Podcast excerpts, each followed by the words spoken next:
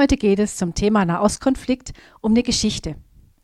1947 plante die UN, das Mandatsgebiet Palästina in einen jüdischen und in einen arabischen Staat aufzuteilen. Dieser wurde von den Juden akzeptiert, nicht jedoch von den Arabern. 1948 erklärte Israel die Unabhängigkeit und zwischen 1948 und 1967 kontrollierte Jordanien die Westbank, also das Westjordanland, während Ägypten den Gazastreifen kontrollierte. Beide Regionen wurden bekannt unter dem Namen Palästina. Nach dem Sechstagekrieg von 1967 übernahm Israel die Kontrolle dieser Regionen. Ihr seht, schon allein aus diesem kurzen geschichtlichen Abriss ist jede Menge politischer Sprengstoff zu erkennen.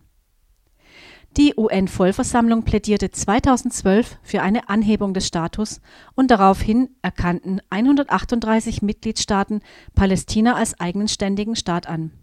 Doch das, ihr Lieben, ist nur ein kleiner Teil eines lange schwelenden Konfliktes, bei dem auch die beiden Söhne Abrahams eine gewichtige Rolle spielen. Ihr kennt sicher diese Geschichte. Sarah, die Frau von Abraham konnte es nicht erwarten, den verheißenen Sohn zu bekommen und überredete Abraham, mit ihrer Sklavin zu schlafen. Nach dem damals geltenden Erbfolgerecht konnte auch der Sohn von Leibeigenen durch eine Erklärung seitens des Erzeugers rechtmäßig erben. Weil Sarah jedoch Angst um ihren Sohn Isaak hatte, musste Abraham Ismail in späteren Jahren in die Verbannung schicken.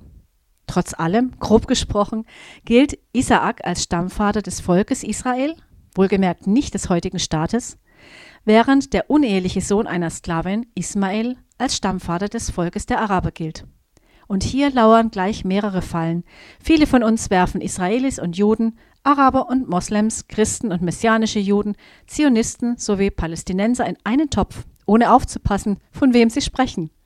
Doch dies ist ein Thema für die nächste Woche. Euch ein gesegnetes Wochenende.